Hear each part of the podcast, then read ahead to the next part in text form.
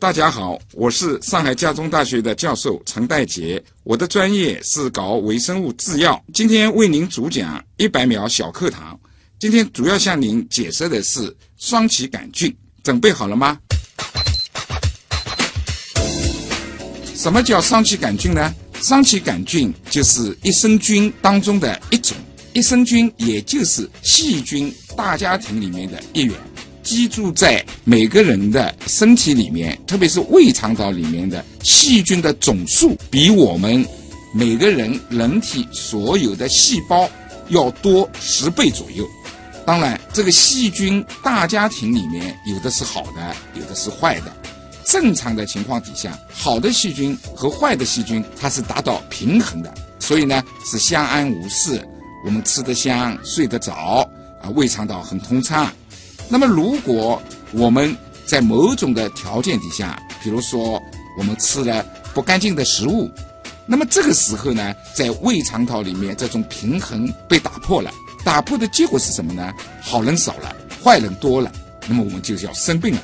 那么双歧杆菌它是一种益生菌，所以当我们人体有一些不舒服，特别是胃肠道不舒服的时候，我们要补充。现代的科学的发展和研究发现，就是在健康的老人和婴儿的粪便当中，它双歧杆菌的含量和它的活力，往往比生病的或者是呃年老的它要多得多。所以说呢，我们认识双歧杆菌，然后呢，人类能够利用双歧杆菌，扩大培养双歧杆菌，为我们人类服务。节目准备好了吗？正在将内容进行智能排列。嘉宾的情况呢？正在为您检索嘉宾的特殊喜好。不用那么详细吧？正在为您安装幽默插件。你这是在吐槽吗？正在为您更换全部文字素材。正在删除您的幽默基因，已将节目专业程度调低到百分之三十五。好了好了，马上开始节目吧。正在为您开启极客秀。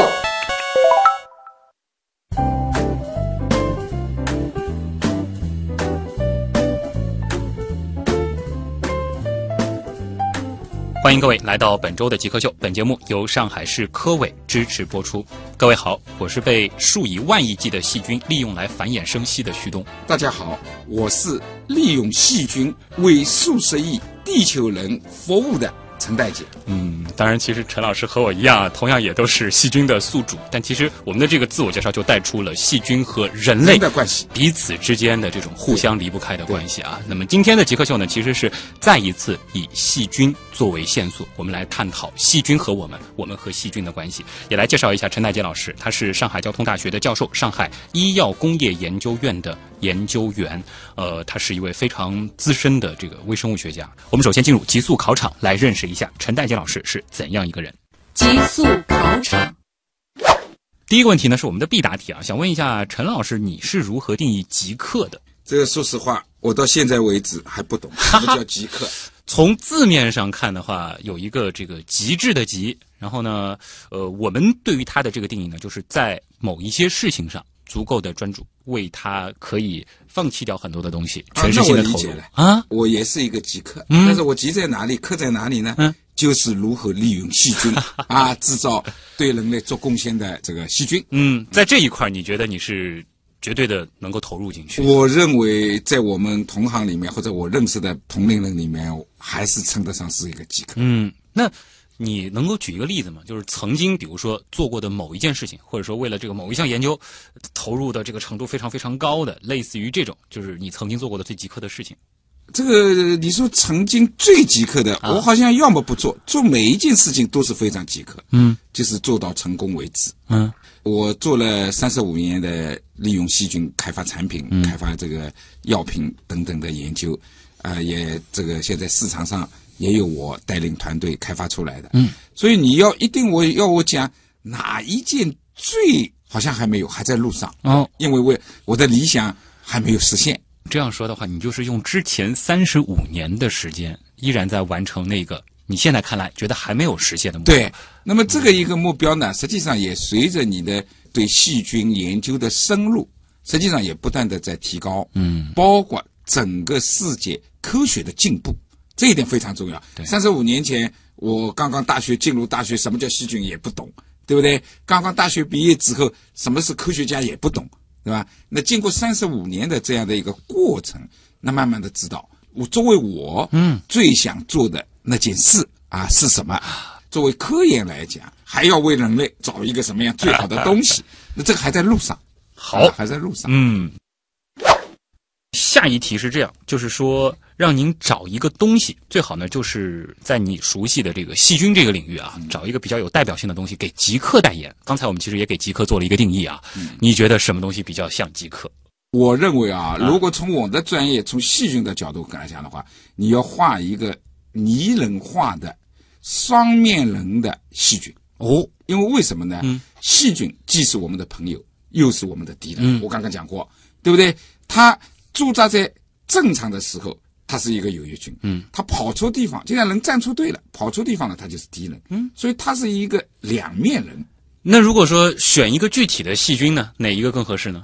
啊，如果选一个细菌的话，是更多的表现出对人类有益的话，嗯，那么现在这个层面上，我认为你应该选一个双歧杆菌。啊，那么你如果是作为敌人来描述的话，那你应该选一个现在公认的头号的这个耐药细菌，嗯，包曼不动杆菌。哦，啊，因为 WHO 今年年初刚刚宣布了十二种 Top Twelve 的耐药菌，嗯，啊，我们叫十二恶菌，嗯。啊，十二恶菌十二恶菌。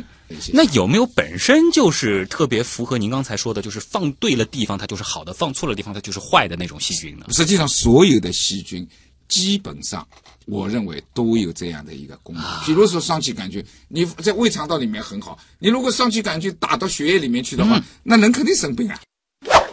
下一个问题呢是和您的个人经历相关啊。您还记得起您最后一个学历应该是您的博士的对对对毕业论文写的是什么吗？啊，这个博士论文就是和细菌有关了。几十年前的事儿了啊。我对我上海毕业的时候，博士还不到三百名啊。哦啊，很早就毕业了。嗯，那么我做的一个是什么题目？是什么呢？题目叫楼红霉素产生菌的菌种选育。嗯，那什么意思呢？这里有几个关键词。楼红霉素，楼红霉素是什么呢？是一种抗肿瘤药物。嗯，那么当时那是三十多年前了，当时这个样一个药主要被国外产品垄断，所以呢，我们要把它开发出来。嗯，那么从开发的角度上来讲，主要考量你能否成为产品三个指标，一个是质量，嗯，第二个是成本，第三个是环境。对，那么这个罗红霉素哪里来的呢？是由细菌产生的。嗯，那这个细菌讲的那个一点呢，叫链霉菌啊，也是细菌的一种，它产生的。那么它产生出来罗红霉素的产量很低很低，没有应用的价值，不然的话成本太高，做不起来。所以说我如何的去改造这个产生这个抗肿瘤药物柔红霉素的这个产生菌，这个细菌链霉菌，让它合成产生柔红霉素的产量大大的提高。所以这个技术现在依然是在造福社会。对，现在这个一个技术仍然这个我们这个这个比较著名的国内浙江的海正药业，嗯啊，还在用我们的技术。当然几十年过去了，他们也不断的在进步，嗯啊，比以前三十年前我做的时候，那肯定有这个提高了好多好多。是哎，但是这个就是科技它的这个发展，技术也是一代在另一前一代的这个基础之上向上。对对对，下一题是这样的，就是说您做的日常的这个研究，或者说在您的这个实验室当中，您觉得有没有就是特别离不开的某种设备？特别离不开的设备呢，实际上，呃，我们开发一个产品也好，做一项科学研究也好，每个专业都不一样。嗯，那么对于一个实验室，它往往就是一些常规的仪器设备。嗯，那么如果说是非常贵的，而且你也不是经常用的，那么我们往往讲的就是叫做平台建设啊。所谓平台建设，就是说把很多很金贵的这个仪器，对于一个课题组、一个教授来讲，又不是经常用的，嗯，那么搭建一个公共平台，哦，哎，是这样的一个理念。嗯，那么对于我来讲，就是说目前用的一个最贵的，或者说是非常重要的一个设备，就是是叫做 LC mass。嗯，LC mass 它的什么意思呢？就是说要去检测这个细菌所产生的一些物质，这些物质是什么？它极其的微量，用常规的仪器设备做不出来。嗯，比如说我们现在正在做的产品，对吧？做的产品要检测里面一种这个稀有的氨基酸。嗯，那么这个稀有的氨基酸为什么要去检测它呢？一个每个产品你出厂之前一定要有质量指标，对，不能今天是这样的，明天是那样的。所以这样一个仪器对我们来讲非常重要。第一点就是作为我们的一个质量的一个指标体系，你必须要去测。每一批我规定研究下来，比如说要达到什么水平，你达不到就是不合格，就不能放行，嗯，对吧？另外还有一个，我可以制定我的产品与人家的产品不同。哦，因为为什么呢？还有市面上有很多假冒伪劣。嗯，如果一旦你的做得好了，那么人家就仿。那么仿制的东西呢，往往老百姓是难于辨别。你要叫老百姓去辨别，实际上也是不对的。他怎么知没有道这么复杂的东西？是对吧？如果我们认为他侵权了我们的东西，仿冒了我们的东西，那我们可以用这样高精尖的仪器去检测，那我做出来的产品是怎么样的？它是基于光谱做这个成分分析，对对，对对对，主要还是一个色谱技术。也是啊质谱仪这一类的。对对对对啊对，它是一相和质谱联合在一起。嗯，那好，这样一台设备大约是需要多少钱？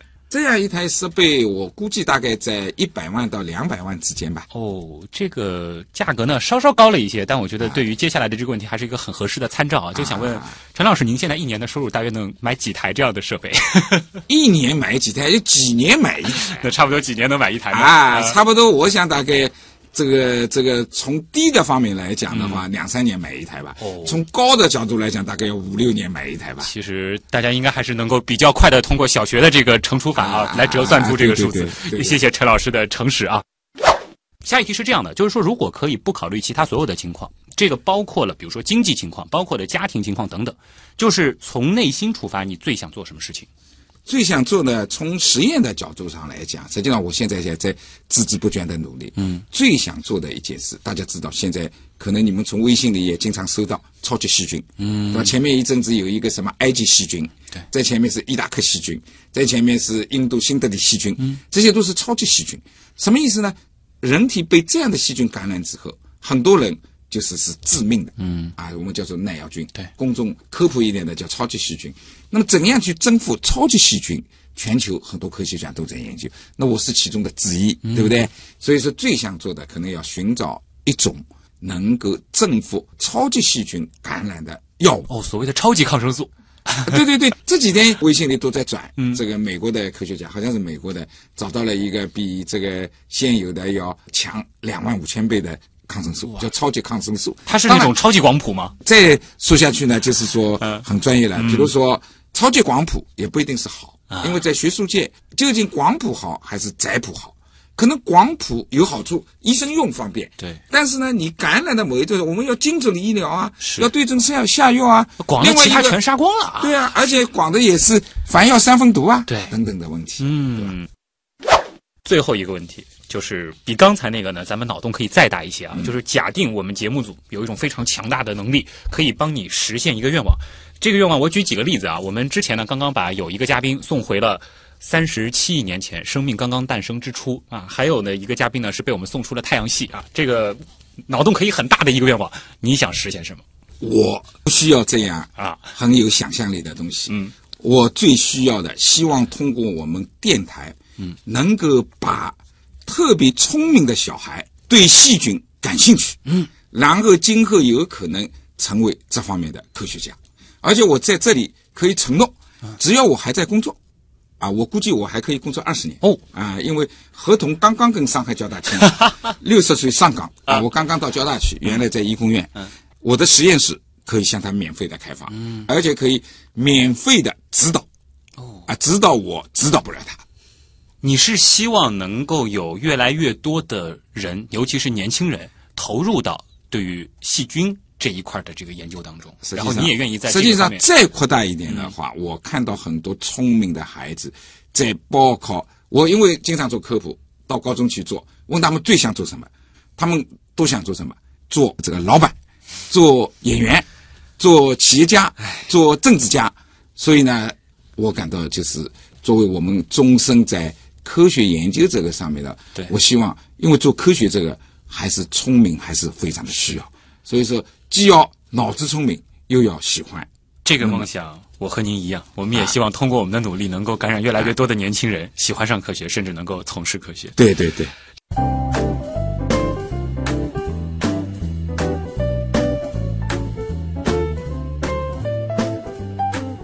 欢迎各位回到极客秀，本节目由上海市科委支持播出。各位好，我是被数以万亿计的细菌利用来繁衍生息的旭东。大家好，我是利用细菌为数十亿地球人服务的陈代杰。嗯，当然，其实陈老师和我一样，同样也都是细菌的宿主。但其实我们的这个自我介绍就带出了细菌和人类的关系，彼此之间的这种互相离不开的关系啊。陈老师，其实您主要做的研究就是利用细菌对来。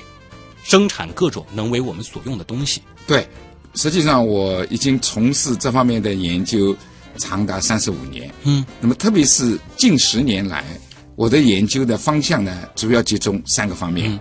首先呢，我们这个利用细菌，特别是益生菌，这个大家都知道。那么益生菌当中一个很重要的代表就是双歧杆菌。嗯，那么双歧杆菌呢，长期的研究这个发现。对我们人类帮助是非常之大。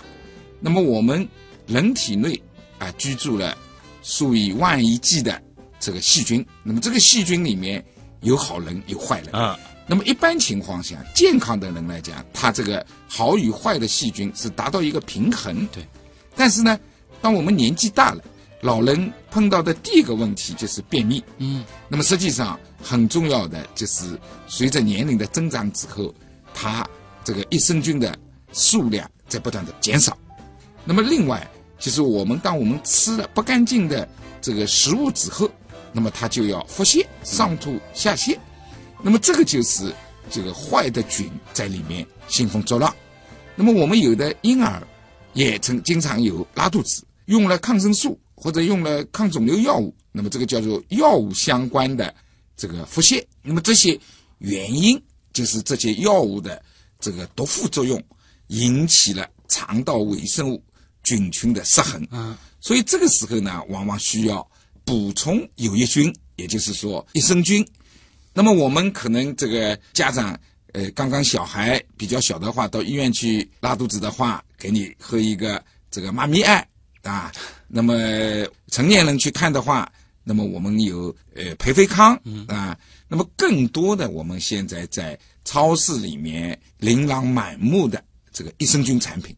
那么最常见的，比如说酸奶，嗯，实际上酸奶里面的益生菌基本上就是这个保加利亚乳杆菌，嗯啊，进行这个对牛奶的发酵，那么产生的这个酸奶，那么这个也是在补充益生菌。那么还有就是说做成益生菌的饮料啊，比如说卖的很好的。啊，养乐多，孩子们都喜欢的。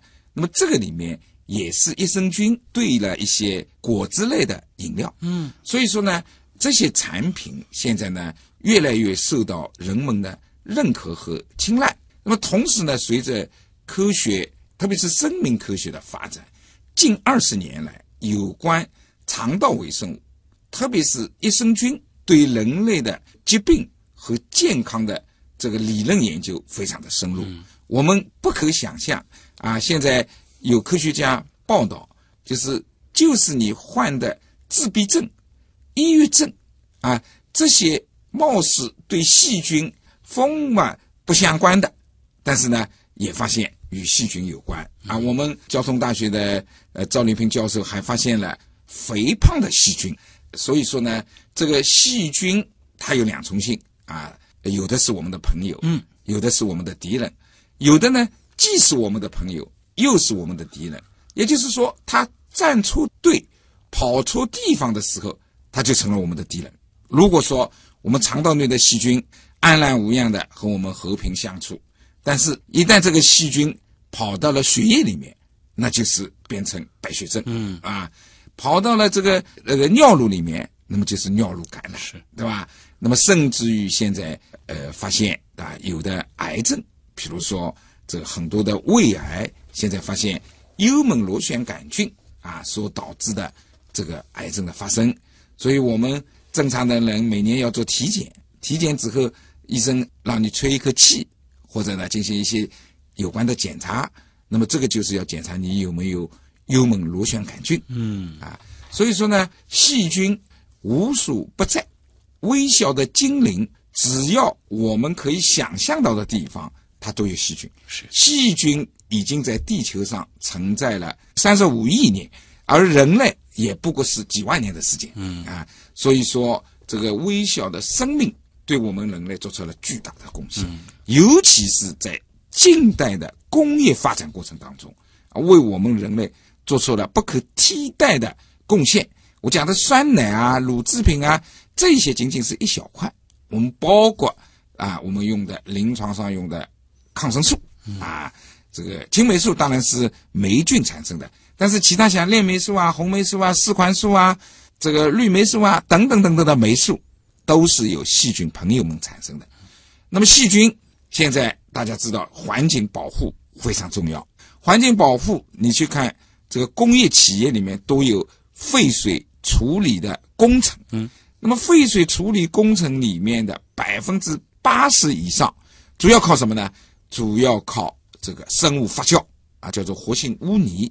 那么活性污泥里面，这个聚集着成千上万个细菌朋友，通过他们大兵团的共同作战，那么把我们在水里面这个有毒的、有害的这些有机物都能够分解成二氧化碳、水和甲烷气体啊，沼气还可以回收利用。嗯，另外，我们这个微生物在这个探矿、采油等等方面啊，都有他们的中介和他们的产品。嗯，所以您的研究领域主要探讨的是我们如何去利用微生物。这个不仅仅是说是呃从健康方面，或者说是从对抗疾病方面，它其实说大了，它还有整个对于环境的这个影响。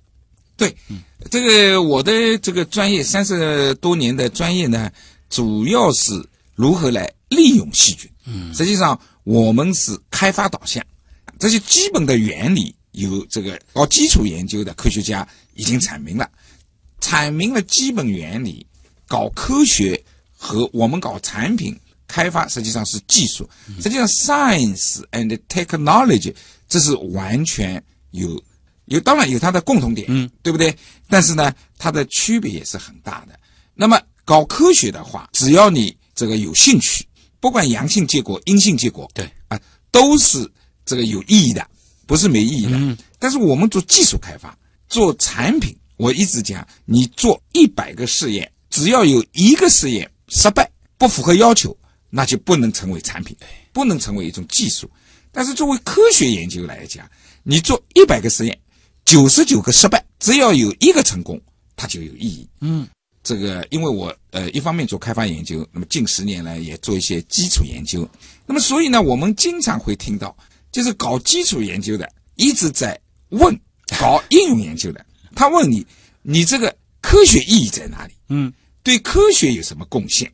因为搞开发研究的往往不注重，也不是他们的特长去研究问题背后的规律。对，研究问题背后的规律是科学，但是我研究解决问题方法，这是技术。嗯，那么我们搞技术开发的人呢，往往去问这些搞基础理论的人，问他：你发了这么多的这个 SCI 文章，对我们国家、对整个人类 是，社会经济的进步做出了什么贡献？嗯所以呢，相互在问。实际上，我认为我自己啊，这个基础开发最近又做一些基础研究，啊，据说在我们生命学科每年发表二十五万篇 SCI 论文。嗯，那么有的搞开发的人啊，在这里或者不屑一顾，他说：“你二十五万篇文章有什么用呢？百分之九十九都重复不出，对不对？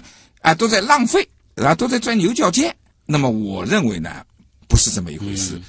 比如说我们搞药物的啊，我们特别搞小分子药物、大分子药物，一年全球也不过只有三十个到五十个新药出现。那么如果我们没有每年二十五万篇科学论文来打基础的话，那哪里来三十到五十个药物？对，所以呢，都重要，就是呢，相互要欣赏。没有基础，就没有技术。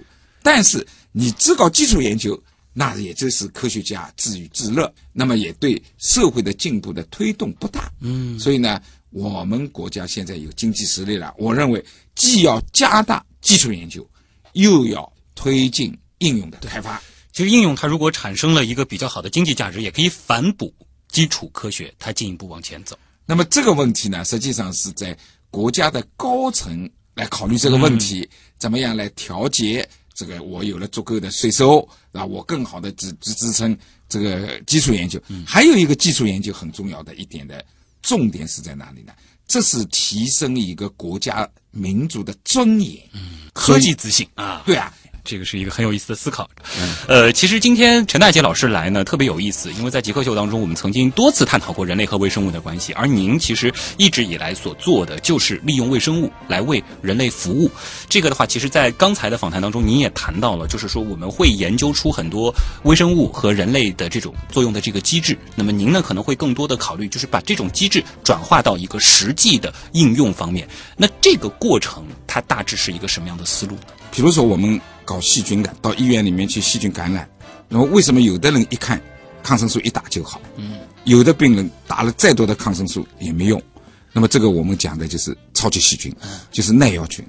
那么细菌为什么对抗生素会耐药呢？有几个作用机制。比如说抗生素要去杀死细菌，那么首先要透过细菌的细胞膜。嗯，那么好，这个时候耐药的细菌，它细胞膜上面有一个外排的蛋白，嗯，叫做。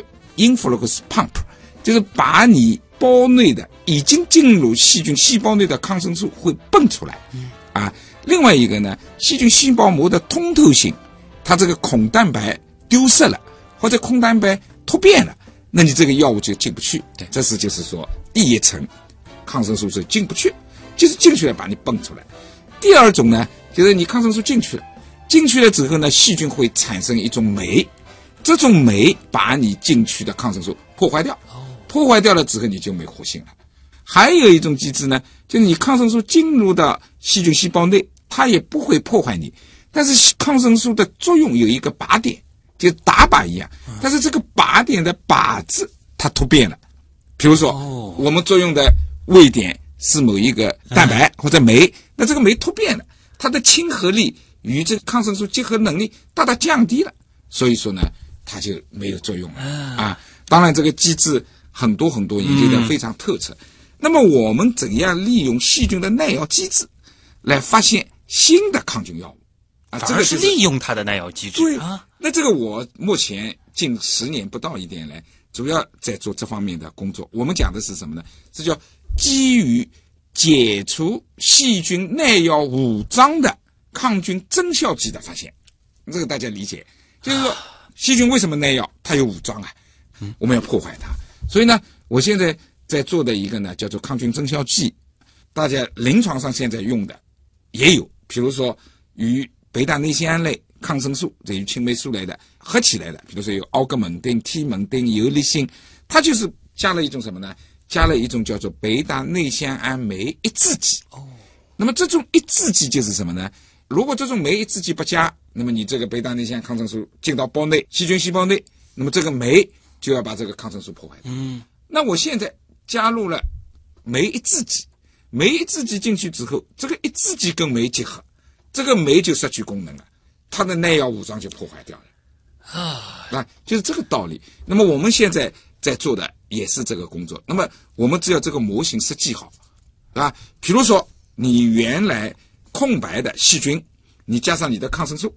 不足以使它杀死它，嗯，抑制它，然后我要去找的这个化合物库，啊，我分别的去筛选，嗯，这个东西扎进去了之后，使这个细菌变得敏感了，那你原来的剂量就能够杀死它了，啊，那我找到这个化合物可能是解除了它的耐药物脏，那么究竟解除的是哪一种耐药物脏？这个慢慢的再研究。哦。这个是可能很多普通公众对于抗生素研发或者说是新药研发一直以来可能没有想到的一个点，就是我们一直以为我们要应付细菌它的这个自己的这种武装升级，可能我们就得去找新武器，我们可能会去想是不是再设计一个新的这种分子这样的这个抗生素去攻击这个细菌。但事实上，其实我们可以另外一种思路，就是我们在做一些东西去卸下它的武装，让原有的这些抗生素依然能够发挥作用。对，实际上你讲的前面讲的，嗯，还是一个新的抗菌药物研发的一个主流。嗯，你细菌耐药吗？对那我去研究更强大的子弹，嗯，把你摧毁掉，是对吧？这还是一个主流，包括这个主流，比如说这么一个结构，我们的药物化学家他就知道，哦，你耐药的武装是破坏了这个结构的哪一部分，嗯所以我就没用了。他就是去做化学修饰，对把这个这个保护起来，对不对？但是呢，它的耐药武装还在。嗯那么我们课题组近几年来做的呢，不是这个，抗生素还是老的，对，对吧？你原来进去要被这个耐药武装破坏掉，那我专门去找一种化合物，嗯能够去卸除它的耐药武装，那不是变成敏感了吗？是所以也叫明化剂。最近刚刚我在和交大的同事一起申请个项目，嗯，是什么呢？它是国家“十三五”重大新药创制专项里面的一个子课题，是什么呢？要用中药来替代抗生素，因为抗生素用的越多，就是说耐药也越快，那个对人类的其他的影响也很多。但是中药来源的这些化合物，往往抗菌的能力是很弱的，嗯，你肯定比不上青霉素、链霉素这么多抗生素。但是我们要去寻找它有没有去卸除、破坏细菌的耐药武装。嗯，那么这个也叫做耐药敏化剂。原来你是耐药的，我现在使它这个敏感了。嗯，那么你原来的抗生素就有作用。诶，那脑洞再大一点儿，我在想，因为我们一直在说这个耐药菌嘛，对那有没有可能这个再会出现这种耐耐药敏化剂的细菌呢？这肯定会有啊，肯定会有。但是呢，有两点比较好，嗯，就是说卸除细菌武装的这个敏化剂，往往产生耐药的可能性，要比你直接去杀死细菌的抗菌药物要少得多。为什么呢？这个就是一个普遍的规律：皮球拍得越重，弹得越高。道高一尺，魔高一丈。因为现有所有的抗菌药物是针对要把你细菌杀死，你杀死它，细菌为了进化，它要躲避，它要反抗，所以说呢，它产生耐药就快。是但是我找到一个抗菌增效剂，也叫耐药敏化剂的话，我不影响你的生成和发展。所以从这样的一个观点来看，也确实临床上应用来看，它产生耐药的这个频率和速度要慢得多。嗯，所以这是近年来学术界和工业界一个开发新的抗菌药物的重要的方向太。棒了，这的确是一个全新的思路。也不是全新。实际上，这个第一个抗菌敏化剂，实际上在上世纪七十年代中已经发现，到上世纪八十年代就开始大量的应用。嗯，但是呢，当时的耐药情况没发展这么快，对所以呢，它往往用一种更快的，我去制备更强大的武器，嗯，摧毁武器为主要的研究方向。是，但是近十年来，你光靠这样的一个发现还不够，因为细菌这个产生耐药的很多，是。所以呢，就我们重新，当然，另外是随着这个基础研究的进步，对。对很多耐药的机制的探索和阐明，所以呢，重新这一块新药发现新抗菌药物的方法又得到了重视。是这样子的话，也会使得我们已经储备了的那么多种的针对各种各样细菌的抗生素，它可能又有新的用武之地了。延长它的寿命，是，使它的宝刀重新发挥它的作用。所以以后越来越多的抗生素可能就会它会搭配着这种敏化剂来使用。对对对对对，你理解的很到位。啊，太有意思了！这里是正在播出当中的极客秀。今天做客我们节目的极客陈大杰老师呢，是上海交通大学的教授，也是上海医药工业研究院的研究员，他是一名微生物学家。我们进入问题来了，问题来了问。题来了，问题来了，第一个问题呢，来自网友张自武啊，他问的这个问题我觉得挺有意思的。他说，我们说喝开水啊，这个烧水，它主要呢是为了杀菌。他说，那么水开之后，细菌的尸体是不是还在水里？另外，是不是所有的细菌在一百几十度以上的这个温度当中都能被杀灭呢？啊，这个问题我来解释一下啊。呃，首先，呃，喝的开水是从自来水来的。那么自来水是有严格标准的，一个重要的标准就是大肠杆菌的含量，嗯，对不对？你每一升里面不能超过多少？那么我们知道，一个大肠杆菌有多大，里面有多重，那是极其微乎之微的。所以说，你把它烧开之后，那么肯定是杀死了。杀死之后呢，它还在里面，不错。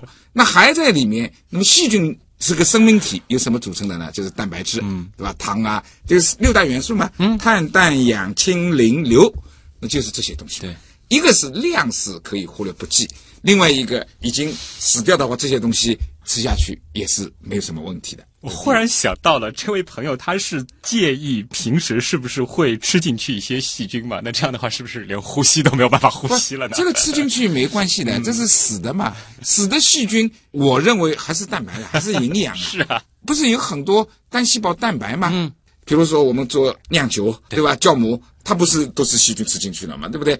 这个也是绝对不用担心的。对对生活当中绝对不可能做到纯粹的无菌，更何况如果你真的处在一个无菌的环境当中，你自己也没法对啊，你怎么能无菌呢？那么第二个问题，他说一百度以上烧了之后，是不是还杀不死的细菌有没有？有，这个呢往往是芽孢，芽孢杆菌。嗯，那么为什么呢？芽孢是一种，一个是一种菌，本身就是产芽孢的芽孢杆菌。那么另外很多细菌在休眠的状态底下，它慢慢的就是会这个形成芽孢，芽孢之后呢，它有耐热、嗯、耐辐射等等的抗性。所以在这种情况底下，很有可能一百度你烧几分钟烧不死。所以我们在做那个生产的时候啊，特别是在做那个细菌发酵的时候啊，为了绝对的无菌啊，我们是要加压的，一般是一个大气压，然后这个时候温度是一百二十一分钟。嗯，那么这样的情况底下要保持三十分钟，那么这个就是把芽孢也杀死了，表示绝对的无菌。但是还有一种，比如说我们现在常见的巴斯的消毒法，我们的牛奶，新鲜的牛奶就经过巴斯的消毒法。巴斯的消毒法是什么意思？它是中温，大概五五六十度左右。那这个时候把一些营养体的细菌都杀灭了，那么基本上对人体也没有什么问题了。就是说，要做到真正意义上的这个无菌，对就得需要您前面说的的那个了。一个大气压底下一百二十一度，要三十分钟。哎，我忽然想到了这个医院当中的那个消毒房啊，呃，因为那不是消毒房我们一般叫灭菌锅，不叫消毒。消毒的概念和灭菌不一样。对，灭菌就是说，灭菌锅就是讲了，就是把所有的微生物都杀死了，这个叫灭菌。消毒就是把病原微生物杀死了，这叫消毒，所以不一样。无菌术它要达到的就是这个灭灭菌菌的这个水准啊，。对，无菌的话就要灭菌。下一题，这个和医学关系也比较大啊，清唱团的问题，就是说青霉素的历史意义是什么？为什么它被认为是抗生素的始祖呢？这个青霉素呢是霉菌产生的，它叫青霉，青霉嘛，就是由碘青霉首先产生的，所以叫青霉素。当然，它是微生物的一个家庭，和细菌应该讲是兄弟姐妹关系啊，这样的一个关系。那么，青霉素的发现开创了人类用化学药物去治疗细菌感染的这个历史，所以说我们认为它具有划时代的意义。嗯啊，这是第一。第二就是说，青霉素的发现使人类了解了细菌微生物之间有拮抗作用。这个青霉素发现的过程，弗莱明是一个细菌学家，他是做金黄色葡萄球菌的。他正好是一个周末，把这个培养的一个仪器放在水斗里面，没有冲洗掉。过了几天来一看，在这个一个细菌的平皿上面污染了一颗霉菌，而在这个霉菌的旁边，细菌不生长了。这是叫做一种拮抗。那么就是说，后来美国科学家就是这个沃克斯曼，就是利用这样的一个结识的一种原理，然后系统的去建立了筛选的模型。所以从上世纪四十年代到六十年代，大量的微生物来源的，特别是细菌来源的抗生素出现。嗯，所以说呢，这是我认为是第二个里程碑式的。第一个使细菌感染进入了一个化疗时代，它具有划时代意义。第二个就是说，它使人们认识到细菌能够产生一些拮抗细菌的物质。嗯，所以说能够系统的从细菌代谢产物当中去发现抗菌药物。嗯，这是第二个里程碑。第三个里程碑很重要的，青霉素它是极其微量就能够杀灭细菌。所以当时啊，以青霉素发现为代表的抗生素定义为是医学王冠上的一颗明珠。这个评价非常非常的高。所以历年来啊，到现在还是在评全球十大发明的时候，雷达、通讯、青霉素是排名最前面和排名次数最多的对人类社会进步的十大发明之一它。可能对人类社会是产生了非常深刻抗菌药物的应用使人类的平均寿命延长了十五年。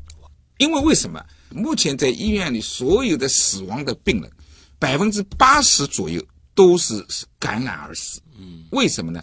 不管你是癌症、糖尿病、开刀等等等等，这些病人用了大量的药之后，免疫系统下降，免疫系统下降之后，细菌就侵入，甚至于居住于我们人类内部的细菌走错地方，所以到最后都是感染死亡。是可以想象，在没有抗生素的那个年代，可能身上的一个小伤口，你一不小心感染，对啊，这个最典型的是那个妇女生孩子。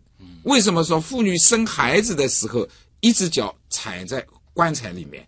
生孩子的时候是一个暴露的状态啊。对，暴露的状态之后，它就细菌大量的侵染了，出现败血症啊。所以说，以前死亡的婴儿也多，这个这个妈妈也多，都是这个、这样的一个道理。所以谢谢青霉素啊。下一题来自小鬼头芝芝啊，他问的是另外一种药物啊，磺胺是什么？磺胺类药物它的抗菌机理又是什么呢？啊，磺胺类药物呢，应该讲在抗菌药物真正成为抗菌药物里面一个最早的，他是德国的科学家杜马克是歪打正着，染料的过程当中，他对医药有些兴趣。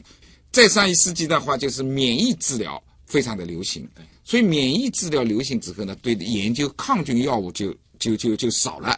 但是呢，他呢那个时候发现很多免疫没用了，所以要找药物。所以他在染料发现这个染料打在感染的小鼠里面，马上小鼠就好了。不像现在申请一个药非常的复杂的流程。他刚刚发现有这样的一个成果的时候，就是他的女儿，他的女儿正好发高烧，发高烧的时候，那个时候细菌感染就没办法了，他就把这一针磺胺打进去，救活了女儿。所以他说，对他最高的奖赏就是他女儿救活了。那么至于它的这个作用原理是什么呢？实际上，任何的生命体都有一种叫做叶酸。嗯，叶酸我们有的时候作为营养保健品都有啊，是对吧？它作为一种辅酶啊，对不对？那么细菌如果不能抑制合成叶酸的话，那肯定要死掉。嗯，那么磺胺它的一个结构就是和合成叶酸非常相似的一个关键的一个前提是对氨基苯甲酸。嗯，有这么一个类似的结构，所以细菌在合成叶酸的过程当中，把这个磺胺药物误认为是它合成叶酸的原料，骗了他。骗了它，所以这个叫做竞争性的抑制剂。嗯，那么叶酸不合成了。那么还有一个磺胺类药物，实际上毒副作用很小，它就是有过敏反应。为什么小呢？因为人体的叶酸来源啊，它不是自己合成的，嗯，它是从外面吸收的。所以我们讲菠菜里面这个叶酸的含量很高，所以现在的保健品很多保健品就是叶酸啊。对所以这个药物作用的话，就是你细菌在合成一酸的过程当中，我骗了你。啊，所以我们有一些人，就包括我自己，其实就是黄过敏啊。啊，之所以会过敏，也是因为它不是我们人体自己会合成的。这个不是过敏是这，个过敏又是又是另外一套机制很很大的科学问题，我也搞不清，楚。好了，啊我们今天就暂时不展开啊。我们下一个问题来自花花爱猪头，他就说了：细菌身上还会长比自己块头更小的细菌吗？呃，这个问题呢，我也没有关注啊，啊所以呢，我也不能这个呃回答有还是没有。但是在我脑子里面没看到过啊这样的文献之类的。但是有一点可以跟大家分享一下的，细菌里面会记住什么东西啊？会记住病毒。嗯，病毒因为没有宿主的话，它是不会生长的。对。那么如果这个病毒侵染了这个细菌，那么就叫做噬菌体。嗯，那么噬菌体现在变成一种手段，用噬菌体的技术来消灭感染人类的细菌。为什么呢？它噬菌体一旦爆发的话，整个细菌都要溶解。对，而这样的一种治疗方法，现在也已经有处于临床当中，也已经有。我估计不远的将来会能够得到应用。那么这种应用之后呢，倒不会产生耐药性。嗯，它是使你整个菌体溶解的，而不是去破坏你某个生长的部位。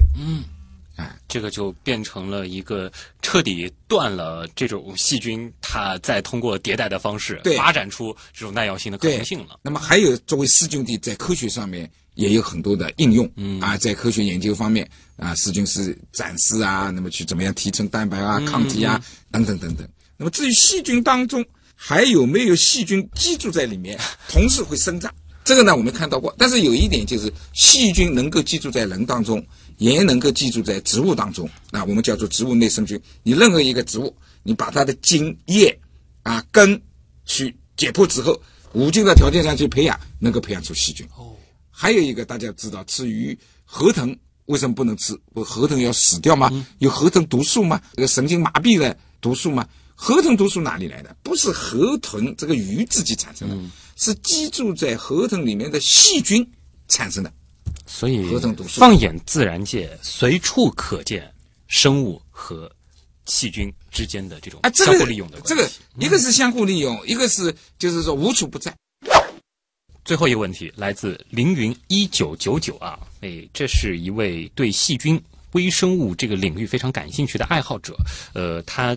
也是想问啊，就是说，如果说是一个爱好者，或者说是有志进入这个相关的领域学习，甚至是考研究生，呃，有没有一些专业书可以推荐？又或者就是从陈老师的角度来讲，您可能会更看重什么样的学生？这个是我感到这个是可遇不可求啊。哦。那么如果有这样的学生的话，我认为啊，现在的信息非常的公开，对不对？你实际上从百度也好，从什么网上也好，你去查一下。相关领域的这些科学家，或者是那个做科研的，稍微做得好一点的，实际上上面都有名的。你像去你查一下我的百度的话，那有成千上万条，嗯，对不对？那么在这种情况之下，你可以直接的跟他联系。哦，我认为作为一个像我这样，我自己认为啊，做到这样的一个科学家，他都非常的喜欢和愿意跟这样的学生，哦，不管是小学生、中学生，跟他们交流。想成为陈老师的学生。直接可以在网上找渠道，然后就可以和你联系。对我不是说了吗？我最大的愿望通过你们电台，嗯，能够找到真正喜欢微生物，特别喜欢细菌。这也不用什么这个参考书了。如果你真的对感兴趣，有可以可以直接找陈老师啊。参考书呢很麻烦，专业书当然有教材，嗯，那么你去看，看到枯燥乏味，或者你看不懂，对不对？科普，我认为。也很难，你能够找到一本合适你的。嗯，所以实际上你喜欢什么？我认为啊，你喜欢微生物，你喜欢植物，你喜欢这个细菌，你喜欢这个霉菌，任何一个打进去，有 N 多的科学家，嗯，对吧？而作为科学家本身，你们其实是很喜欢很这样的年轻人。对，我们也愿意这个实验室公开啊，对吧？大家不要担心，像陈老师这样的科学家会。有点高冷，完全不是，不会，绝对不会。我认为像我做到我这样的，都非常喜欢这样的学生啊啊！百度搜一搜啊，陈尔东陈代是这个代替的代，杰是杰出的杰啊。对对，有兴趣的朋友直接联系陈老师。对对对对。那您觉得什么样的学生在这个领域他能够走得更远呢？这个呢，我认为啊，当然我讲要有一定的智商，嗯，对不对？没有一定的智商，不是说走不远。对吧？可以做点事，但是绝大多数来讲，我认为搞科学研究的话，这个智力还是很重要。那百分之一的灵感很重要，智力很重要，但是 智力不是唯一的，还要勤奋。嗯，勤奋为什么要勤奋？你要喜欢，你不喜欢的话，勤奋不起来。对，那你挣钱也挣不多，对吧？你要挣钱的，也不要去搞这个东西。但是你搞了这个东西，不一定挣不到钱。嗯，但是我们现在讲的就是说，从科学科研的角度上来讲，还是要慢慢的培养兴趣。嗯，然后呢，真正的要有兴趣，了解自己。真正喜欢什么，然后如果能够发现你又进入了这个领域，那一定所谓的了解自己喜欢什么，你还是要学习。嗯，不学习也可以。你看着地上一个蚂蚁，你能够盯着它看三十分钟，这个倒我认为你真正是有兴趣了。您别说，还可以游到游到。我们采访过的昆虫学家，曾经小时候都有这样的经历。对啊，对啊，对啊。那这个倒不一定要一定要怎么样怎么样，对不对？但是呢，你要有好的老师啊，什么带带路，包括考专业啊，等等等等。对。这个路最后能走多远？你像实实际上像我，你说为什么做这个东西几十年这么有干劲？你说我小时候喜欢什么？我五代农民喜欢什么？高考第一届进去叫抗生素制造，什么叫抗生素也不懂，对不对？读到本科毕业才知道这个还有什么硕士、博士，对吧？这个不懂的呀。所以 这是一个很有意思的思考啊！但是年轻人如果喜欢的话，也是可以大胆的投身这个领域。今天时间关系啊，也是非常感谢上海交通大学的陈代杰教授啊，陈老师同时也是上海医药工业研究院的研究员，做客我们的极客秀，向我们再一次普及了关于微生物、关于细菌和人类的种种有趣的故事。谢谢您的到来，谢谢主持人。那么以上就是本周的极客秀，我是旭东。本节目由上海市科委支持播出，咱们下周再见。